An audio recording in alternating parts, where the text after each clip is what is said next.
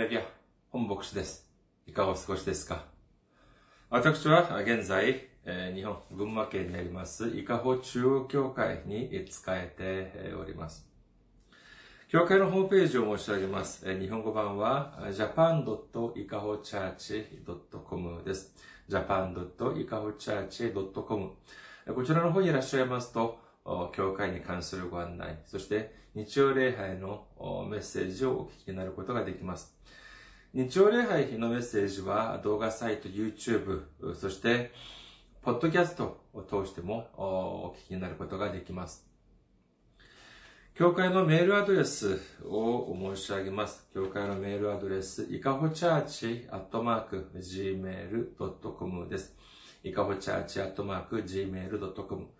こちらの方にメールを送ってくださいますと、私がいつでも直接受け取ることができます。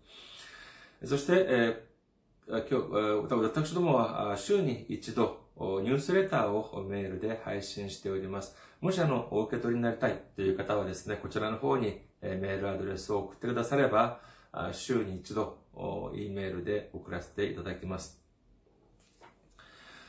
そして選挙支援としてご奉仕してくださる方々のためにご案内いたします。まずは群馬銀行です。えー支店番号が190、口座番号が1992256です。群馬銀行、支店番号が190、口座番号が1992256となっております。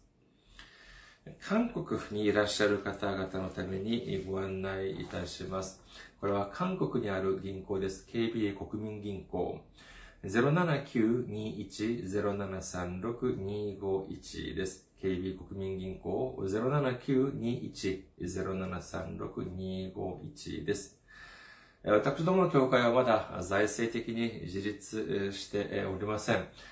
皆様のお祈りと選挙支援によって支えられております。皆様のご奉仕、お祈り、そしてご関心お待ちしております。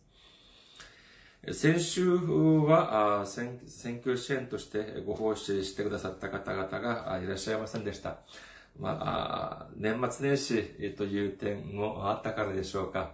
でもこういう時こそ、主の喜ばれる選挙に関心を持たれるということになれば、より恵みが溢れるのではないかというふうに思われます。皆様のご関心、お祈り、ご奉仕お待ちしております。今日の御言葉を見ています。今日の御言葉は、ルカの福音書10章19節から20節までの御言葉です。ルカの福音書10章10 19節から20節です。お読みいたします。確かに私はあなた方に蛇やサソリを踏みつけ、敵のあらゆる力に打ち勝つ権威を授けました。ですから、あなた方に害を加えるものは何一つありません。しかし、霊どもがあなた方に服従することで喜ぶのではなく、あなた方の名が天に書き記されていることを喜びなさい。アメン。ハレルヤ。主を愛する方は、アメンと告白しましょう。アメン。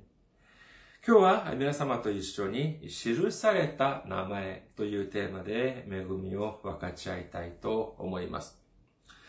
ルカの福音書10章1節によると、イエス様が70人、2人を選抜してですね、これまあ、社保によって70人というふうに書かれているものと、72人というふうに書かれているものがあります。日本語の聖書の場合は、新海訳第3版は70人って書かれておりましたけれども、2017、新海訳2017には72人というふうに書かれております。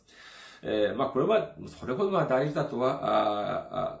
まあ、大事な点ではないと言えます。あとにかくまあ70人であれ、72人であれば、まあ2人お一組にして、まあ選挙法に送り出したということであります。そして、えーそこでどういうふうにしなければならないのかということを、こと細かくイエス様は指示されました。そして、じゃあ選挙に行って戻ってきた彼らがイエス様にこのように言います。ルカの福音書10章17節です。さて、72人が喜んで帰ってきていった。主よ、あなたの皆を用いると悪霊どもでさえ私たちに服従します。これは何かというと、自分たちが選挙に行って、イエス様の皆によってお祈りをすると、悪、悪霊ども、まあ悪霊、悪霊どもが、あまあ退いた。そして、病が、あ癒された。というような、あそれほど素晴らしいことが起こったということでありましょう。いや、主よ、本当に主の皆によってお祈りをすると、このような素晴らしい、驚くべきことが起こりました。これを見てですね、イエス様、もうその弟子たちはまあ不思議でもあり、そして喜んだに違いありません。しかし、イエス様がおっしゃる言葉を聞くと、とても興味深いと言えます。ルカの福音書10章19節をもう一度見てみましょうか。ルカの福音書10章19節確かに私はあなた方に蛇やサソリを踏みつけ、敵のあらゆる力に打ち勝つ権威を授けました。ですからあなた方に害を加えるものは何一つありません。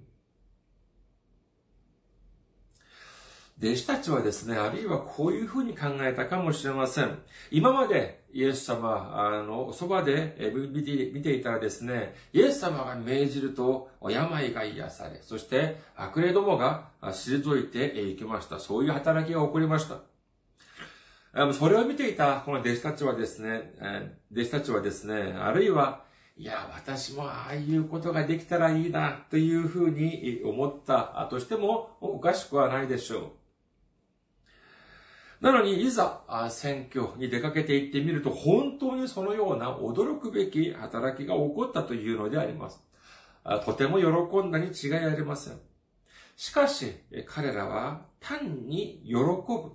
それで終わってしまったんです。じゃあ、彼らには何がなかったのでしょうかそうです。感謝がありませんでした。賛美がありませんでした。神様に栄光を捧げなかったのであります。驚くべき主の道から、不可能がない主の道からに感謝を捧げるとか、賛美を捧げるとか、あそういうこと、そして栄光を捧げるとか、そういうことをせず、ただ単に自分たちが行ったことについて喜んだというのが全部だったんです。これを見てイエス様はおっしゃいます。あなたたちが選挙に行った時に悪霊が退き、病が癒されというので喜んでいますけれども、そ、それを思って喜ぶ必要はありません。どうしてかというと、それはあなた方の力や能力によってできたのではなく、私があなた方に能力を与えて、与えてあげたからなんです。だから、それは不思議なことでもなく、喜ぶべきことでもありません。このようにおっしゃっていたんですね。ここまで聞いた弟子たちは少し、え力が抜けたかもしれません。いや、せっかく選挙に行ってですね、イエス様のように自分もできるということで喜んだのに、えこれはもう褒めてくれるならいざ知らず、なんかちょっと水を刺されたような、そういう気がしたかもしれません。まあそういうことを考え、そういうこと気持ちになったとしても、まあ無理はないのではないかというふうに思われます。しかし、イエス様は続けてどういうふうにおっしゃったのかというと、ルカの福音書10章20節を見てみます。ルカの福音書10章20節しかし、霊どもがあなた方に服従することを喜ぶのではなく、あなた方の名が天に書き記されていることを喜びなさい。これはどういう意味でしょうか？だからといってあなた方は喜ぶことがないのではありません。悪霊たちが、悪霊たちが退いたというので喜ぶのではなく、あなた方の名前が天に書き記されているということについて、これについて、これに対して喜びなさい。こういうふうにイエス様はおっしゃっているのであります。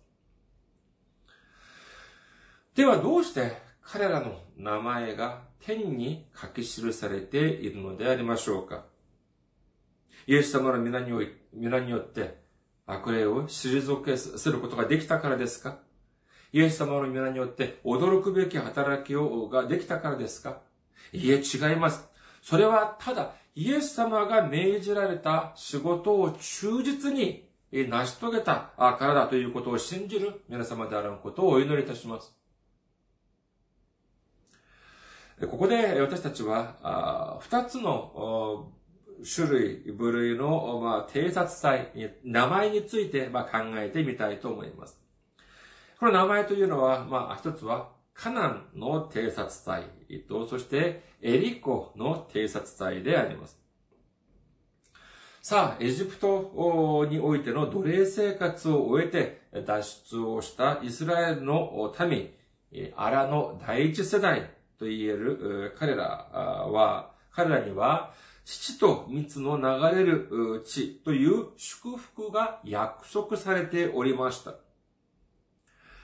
さあ、これから約束の地、カナンの征服を控えているときに、主が、主の命によってモーセが各部族から一人ずつ代表者を選んで、総勢12名への偵察隊をカナンの地に送り出します。彼らが成し遂げたことは驚くべきことでありました。民数記13章21節から24節までを見てみましょう。民数記13章21節から24節です。それで彼らは登って行き、ツインの荒野からレポ、ハマテのレホブまでその地を偵察した。彼らは登っていて、ネゲブに入り、ヘブロンまで行った。そこにはアナクの子孫であるアヒマンとシェシャイとタルマイがいた。ヘブロンはエジプトのツォアンより7年前に建てられていた。彼らはエシュルエシュコルの谷まで来て、そこでブドウが一房ついた枝を切り取り、二人で棒を担いだ。また、ザクロやイチジクの木からも切り取った。その場所はイスラエルの子らがそこで切り取ったブドウの房にちなんで、シュコルの谷と呼ばれた。まあ、本当にあの、下を噛みそうな地名で、あります。まあ私たちにそれほど馴染みの薄い、ま、地名でありますから、まああまりピンとこないの無理はありませんが、まあ、あ簡単に言えば、その本当に広大なカナンの地を一生懸命動き回って偵察をしたということなのであります。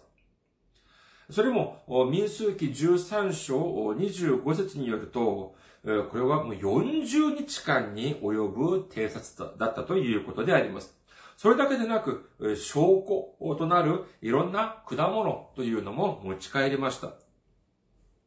そして報告をしています。民数記13章26節から27節を見てみましょう。民数記13章26節から27節彼らはパランの荒野のカデシュにいるモーセとアロン及びイスラエルの全回収のところにやってきて、二人と全回収に報告をし、その地の果物を見せた。彼らはモーセに語った。私たちはあなたが、ああなたがお使わしになった地に行きました。そこには確かに土と蜜が流れています。そしてこれがその果物です。素晴らしい報告ではありませんか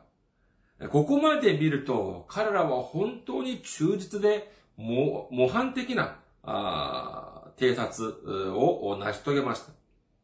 しかし、彼らの報告は、ここで終わりません。民数記13章28節から33節まで見てみましょう。民数記13章28節から33節少し長いですけれども、お読みいたします。ただ、その地に住む民は力が強く、その町々は城壁があって非常に大きく、その上そこでアナクの子孫を見ました。アマレク人やネゲプの地方に住んでいて、ヒッタイト人、エプス人、アモリ人が産地に、カナン人が海岸とヨルダンの川岸に住んでいます。その時、カレブがモーセの前で民を沈めていった。私たちはぜひとも登っていってそこを占領しましょう。必ず打ち勝つことができます。しかし彼と一緒に登っていった者たちは言った。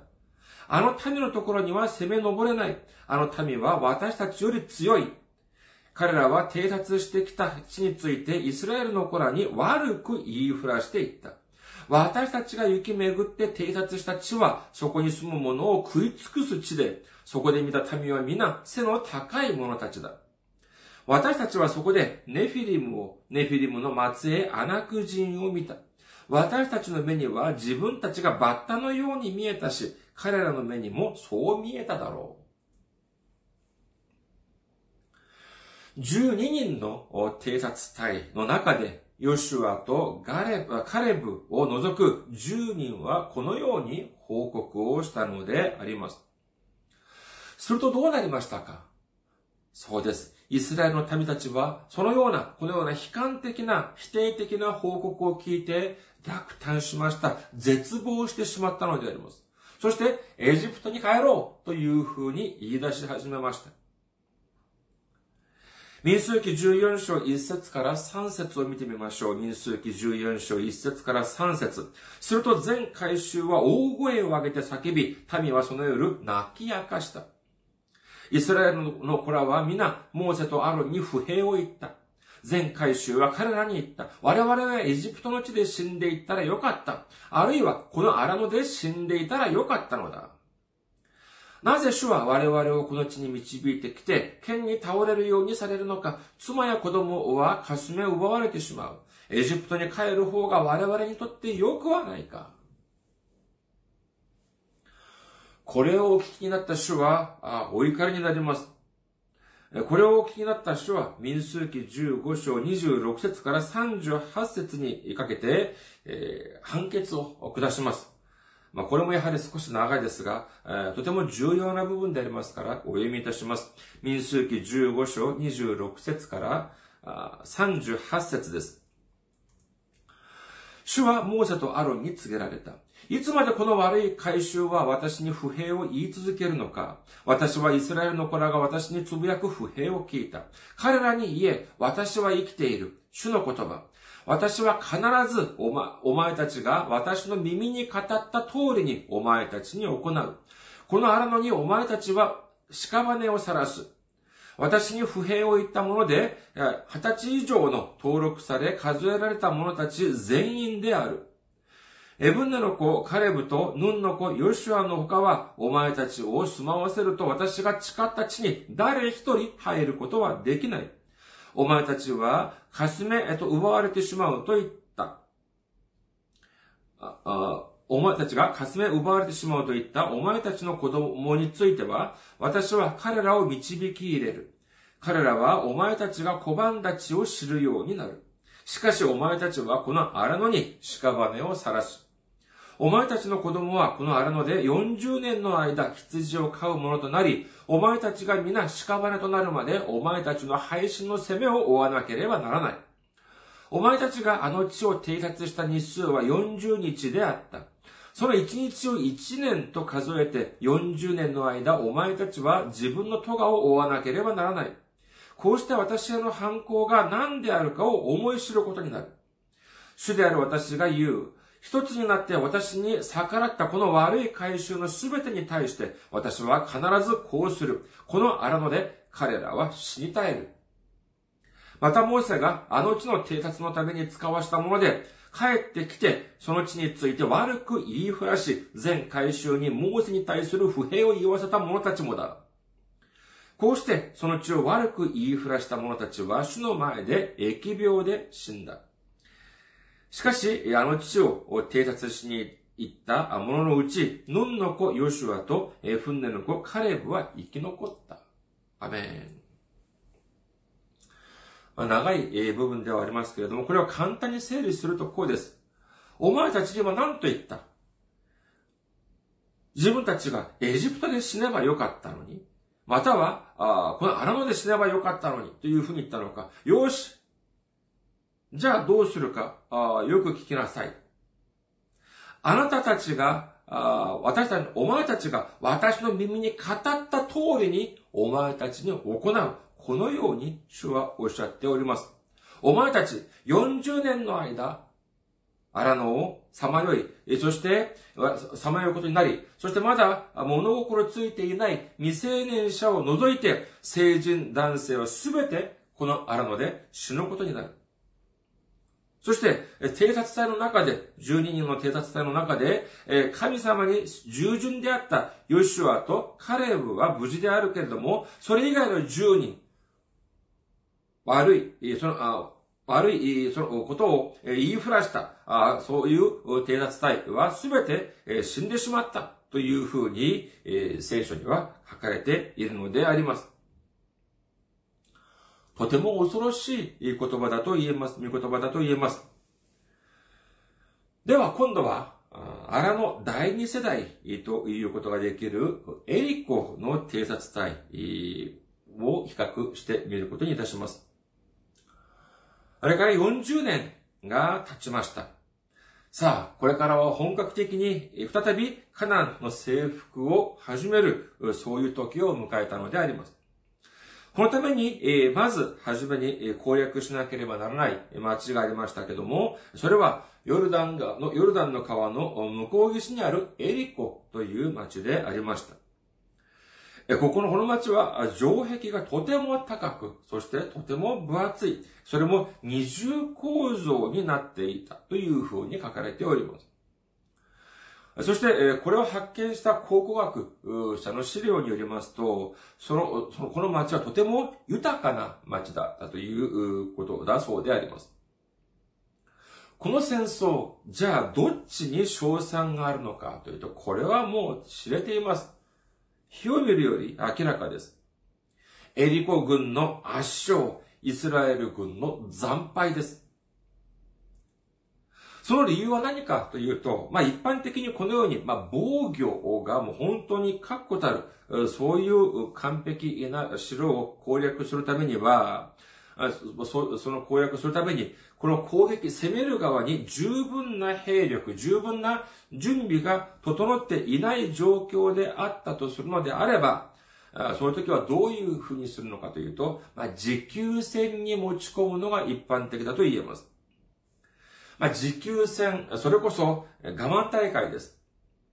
そういう風になってくると何が重要な問題かというと、他で他でもない食料が重要な問題となってきております。どれくらい豊かな十分な食料を持ち合わせているかということなのであります。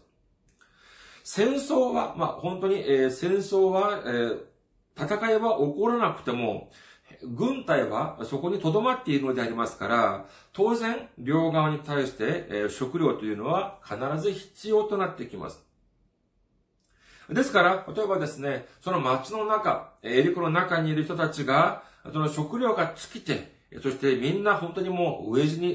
にするようになってしまうとか、あるいは攻める方で食料が、食料が尽きたら、当然、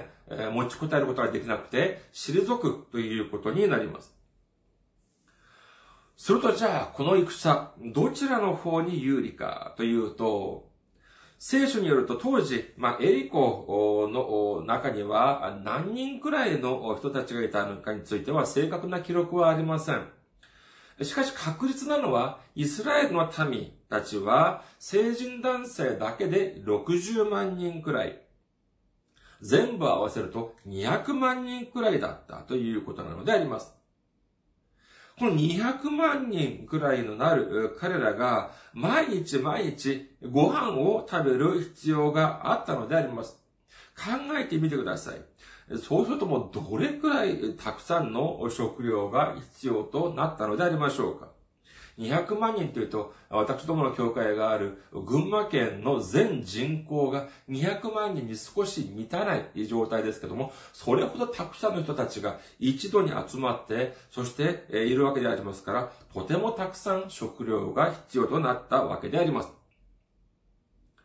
まあ、こういうふうに申し上げるとですね、ある人はこういうふうにおっしゃるかもしれません。いや、イスラエルの民たちは、その時まで荒野にいて、そして天から降ってくる主がくださるマナを食べていたんでしょう。じゃあ、毎日毎日マナが降ってくるわけでありますから、もう1ヶ月であろうが、1年であろうが、何の問題もなく持ちこたえることができるというふうにおっしゃるかもしれません。しかし、聖書を注意深く読んでみるとですね、これがそうではないんです。時系列順に見てみますとこうです。まず、ヨシュアが二人の偵察隊をエリコに送り出します。そして、えー、彼らが戻ってきます。その次に、イスラエルの民は、ヨルダンの川を渡って、そこで杉越の祭りをします。そして、それからエリコの城の攻略に移るわけであります。ここで、ヨシュア5章、ヨシュア記5章12節を見てみましょうか。ヨシュア記5章12節マナは彼らがそのうちの産物を食べた翌日から闇、イスラエルの子らがマナを得ることはもうなかった。その年、彼らはカナンの地で収穫したものを食べた。さあ、大変です。大大事なポイントは何かというと、200万にも達するこのイスラエルの民がヨルダンの川を渡って、さあ、これから、えー、エリコを攻略しようという時に、どうなったのかというと、マナーが止んだということなのであります。吉明三章によると、まるで航海が、40年前、航海が分けられたように、ヨルダンの川が分けられ、そしてイスラエルの民たちがその真ん中を渡ってきましたけれども、もう、すでに、ヨルダンの川は元の状態、水の流れる状態に戻ってしまっております。戻ることができません。それに、マナもありません。200万人に達する、すべての人たちが食べるに値する十分な食料がありません。目の前には、鉄壁のようなエリコが立ちはだかっております。イスラエルの子孫、まあ、人口は多いのですが、十分な武器も戦術もありません。一方、じゃ、エリコはどうだったのかというと、先ほど申し上げましたように、とても豊かな町でありました。こういう風になってくると、もう勝負はもう明らかです。いくらイスラエルの民たちが数が多かったといえども、もう、ヨダンを戻って、ヨダンを渡って戻ることもできません。そして食料も底を尽きる。そうすると、もう数日経つとですね、一人二人倒れていってしまうはずです。その時に、エリコ軍が総攻撃をかけるというふうになれば、これはもう、到底、えー、相手にすることができません。イスラエル軍はもうどうすることもできず、その場で全滅してしまったことでありましょう。このような重要な時に、エリコに、えー入っていた二人の偵察隊。彼らはじゃあどれほど素晴らしい成果を上げたでしょうか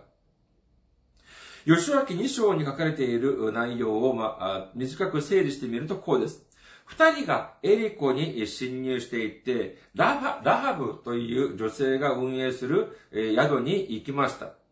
しかしその間、見つかっちゃったんですね。えー、ですから、エリコの王がラハブに行って、おい、お前の家にいる、その二人、偵察隊、スパイをここちらに渡せというふうに言います。すると、ラハブは、この二人の偵察隊をかくまったのです。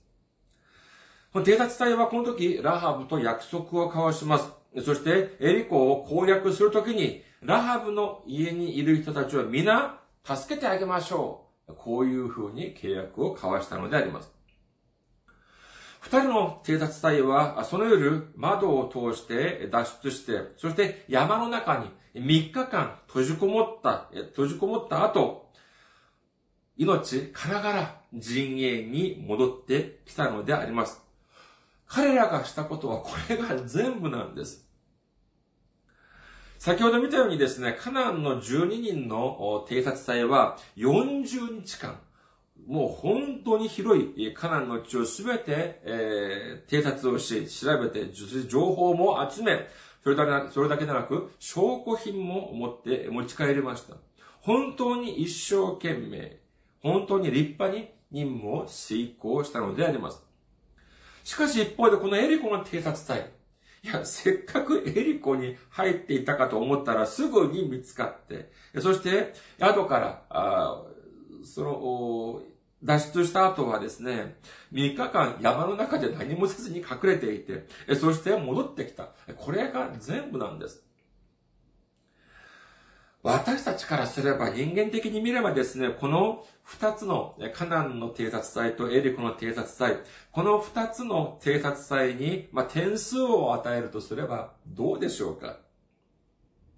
そうですね。エリコ、カナンの偵察隊、この12人によるカナンの偵察隊には100点。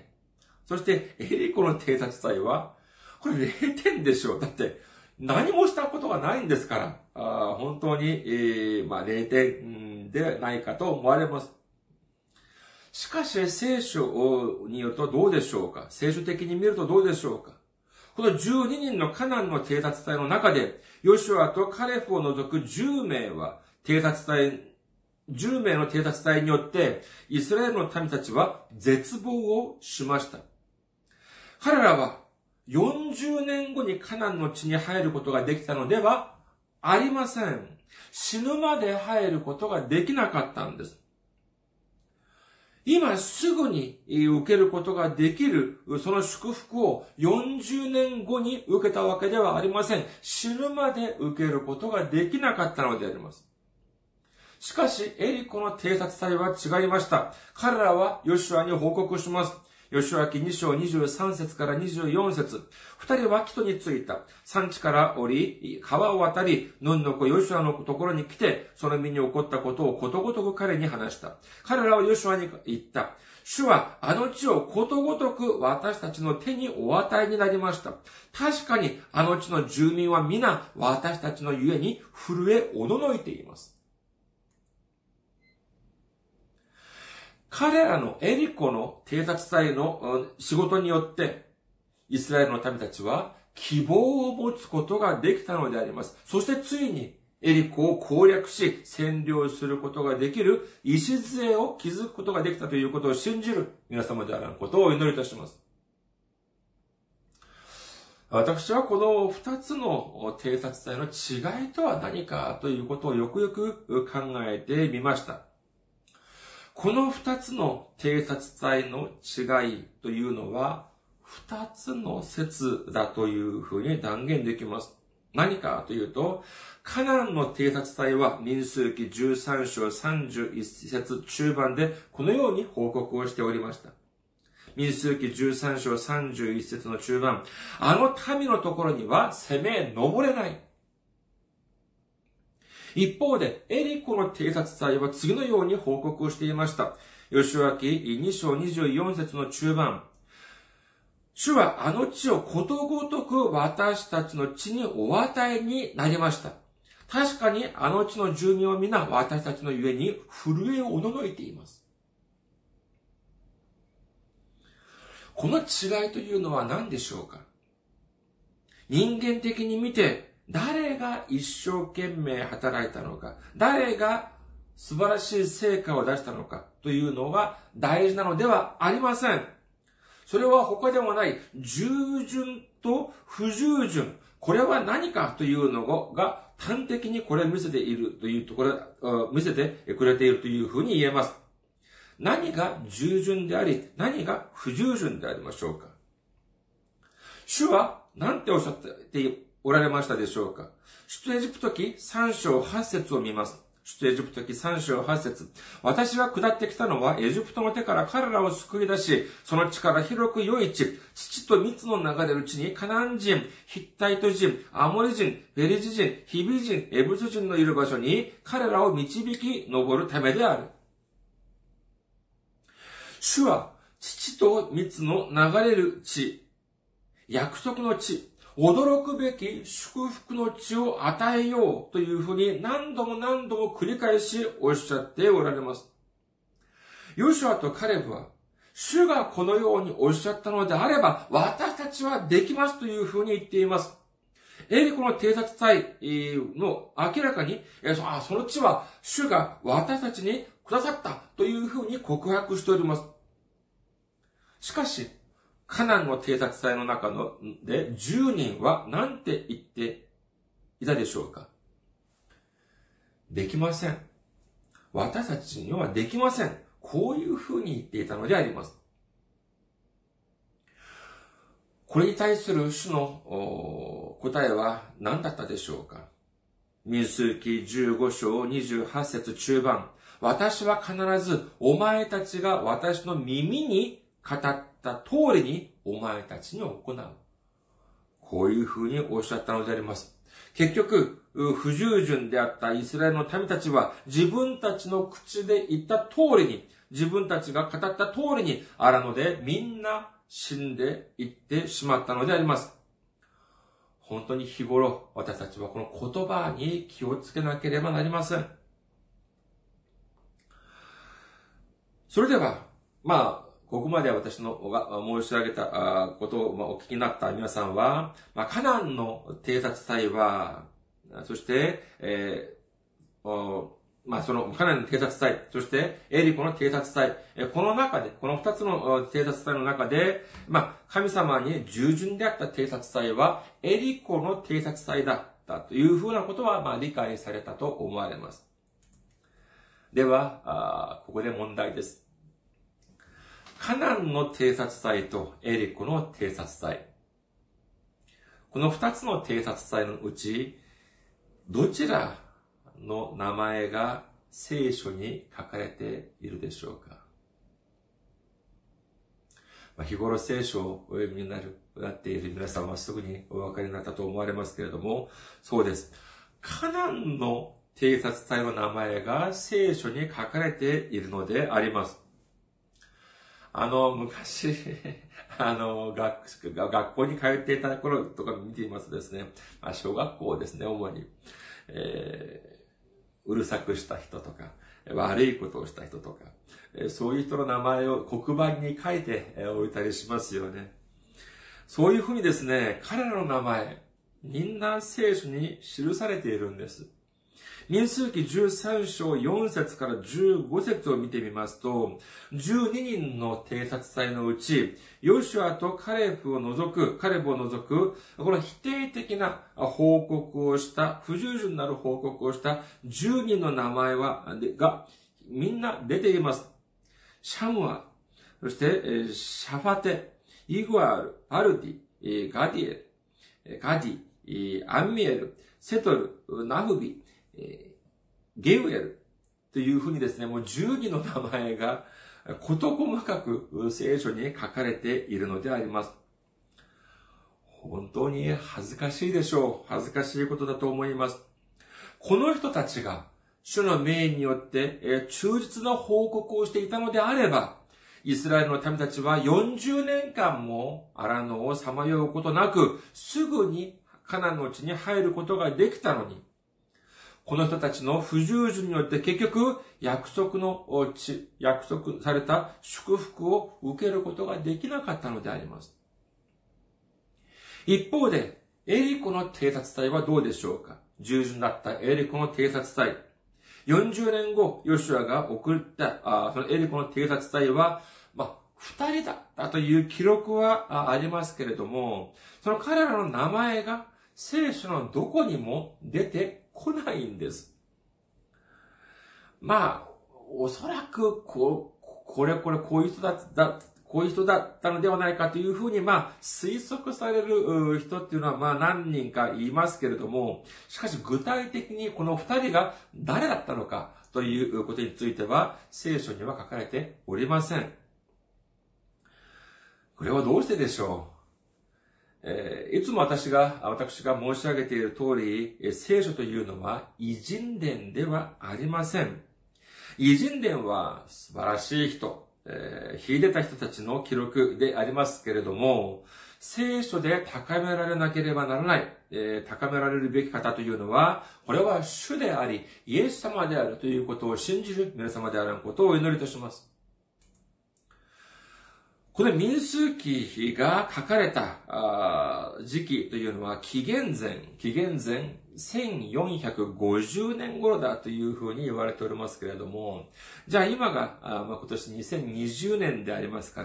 ら、これは引き算ではあります。あの、紀元前ですから、この何年かというのは足さなければなりません。それとどうなるのかというと、3470年という数字が出てきます。この3470年もの間、この10人の人たちの名前というのは、たくさんの人たちの前にさらされていると言っても過言ではないでしょう。本当にお恥ずかしい限りではありませんか？皆さん、世の中の人たちを見ますと、本当に、えー、石碑を建てたり、銅像を建てたり、そういうことを、ま、見受けますけれども、その理由は何でしょうか？みんな、その自分の名前を残そうと思って、えー、そして自分の、その認めてほしい、えそういうためではないでしょうか。しかし、いくら大きい石に名前を刻んだとしても、いくら大きい石碑や大きい銅像を建てたとしても、それがどれくらい持つでしょうか。皆さん、私たちの名前が本当に記されなければならないところはどこですか？ど、どこでしょうか？そうです。子羊の命の書であるということを信じる皆様であらんことをお祈りいたします。ヨハネの目視録3章5節には次のように書かれております。勝利を得る者はこのように白い衣を着せられる。また私はその者の名を命の書から決して消しはしない。私はその名を私の父の見前と見つかいたちの前で言い表す。そして聖書には次のようにも書かれております。ヨハネの目視録2章17節耳のある者は御霊が諸教会に告げることを聞きなさい。勝利を得る者には私は隠されているマナを与える。また、白い石を与える。その石には、それを受ける者の他は誰も知らない新しい名が記されている。私たちがイエス様の見舞いに立つ日、あるいはイエス様が再び来られる日、私たちは主から新しい名前を受けることになります。今ある名前というのが大事だというのではありません。将来、主から与えられる新しい名前があるということなのであります。それでは私たちには何が必要となるのでありましょうかそうです。私たちの人生を通して主に従順に従うことによって、私たちの名前が命の書に書かれるということのが大事なのであります。信じる方はアメンと告白しましょう。私たちが主に使えることによって、そして、えー、私たちが主に使えると、主は私たちを覚えてくださるということを信じる皆様であらんことをお祈りいたします。私たちが主の見舞いを高めると、主が私たちを高めてくださるということを信じる皆様であらんことをお祈りいたします。主がカナンの地を征服できるとおっしゃっているのに、できませんというのは、これは不従順であります。征服することができるのは私たちが優れているからではなく、主が私たちに力と能力を与えてくださったからだということを信じる皆様であることをお祈りいたします。だからこそ、主ができるとおっしゃればできるのであります。